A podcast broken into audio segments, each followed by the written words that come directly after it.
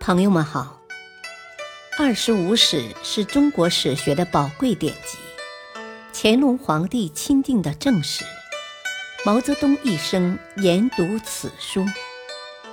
欢迎收听《二十五史》珍藏版第五部《西晋书》传记第七：司马亮、司马越。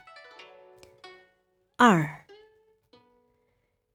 数年后，武帝在荀彧、冯诞、杨尧等人的挑唆下，削夺了齐王司马攸的权力，而司马亮则晋升为太尉、录尚书事，兼任太子太傅，与山涛、魏冠共同执掌朝政。从此时开始，司马亮与魏冠的命运就连在了一起。而与外戚杨俊的关系则逐渐趋于紧张。太康十年（两百八十九年）十一月，武帝病重，早就对司马亮心怀疑忌的杨俊，利用这一机会开始排斥司马亮，将他改任为大司马、大都督，逼他离京前往许昌，都督豫州诸军事。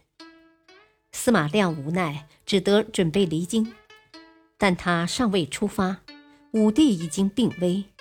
不过，武帝此时的头脑还清醒，为了防止杨俊在自己死后独揽大权，武帝下诏命司马亮与杨俊共同辅政。但这一诏书还未发出，就被杨俊擅自扣押了下来，武帝被蒙在鼓里。昏迷中略微清醒一些，还在询问司马亮来了没有。武帝死后，司马亮害怕杨俊怀疑自己，不敢入宫临丧，只能痛哭于大司马府门外，又上表请求待武帝落葬以后去许昌。对于他的这一请求，于情于理，都很难加以拒绝。但是，只要司马亮留在京城，杨俊便总觉得是一块心病，于是便假借惠帝的诏命，派兵讨伐司马亮。司马亮得到了消息，又急又怕，却拿不出应对的办法，只能向廷尉何旭问计。何旭进言说：“如今朝廷上下都心悦诚服地归附于公。”为什么不讨伐别人，而害怕被别人讨伐呢？此时也有人劝说司马亮率领手下的军队入朝废除杨俊，可是司马亮却没有这个胆量，思虑再三，还是连夜奔往许昌，逃脱了一场灾祸。杨俊专揽朝政，激起了权力欲极强的贾后的怨恨。元康元年（两百九十一年）正月，贾后密谋诛杀杨俊，派人分头联络司马亮和司马玮，约请他们举兵讨伐。司马亮虽然对杨俊怀有怨恨之心，但还是不愿冒险。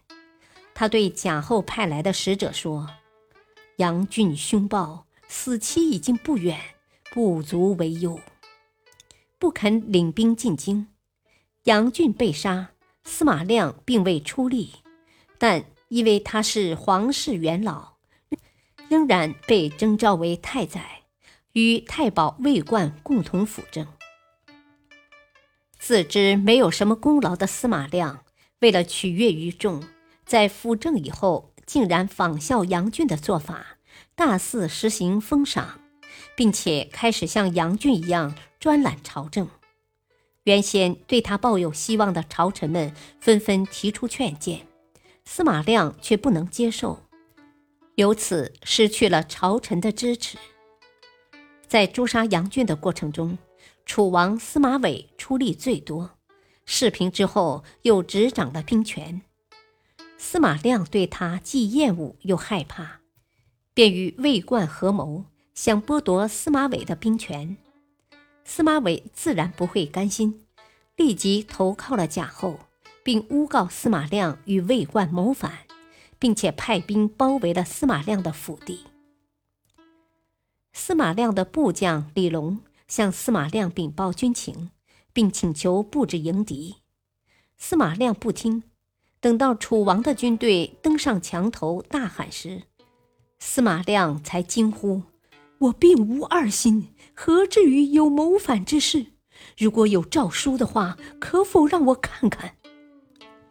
楚王的部将不予理睬，催促士兵们加紧攻打。在万分危急的关头，部下刘准又一次劝告司马亮说：“如此看来。”肯定是奸人的阴谋，府中士卒不少，还可以全力一战。司马亮仍然不听，终于束手就擒，与儿子司马炬一起被乱兵所杀。感谢收听，下期播讲三，敬请收听，再会。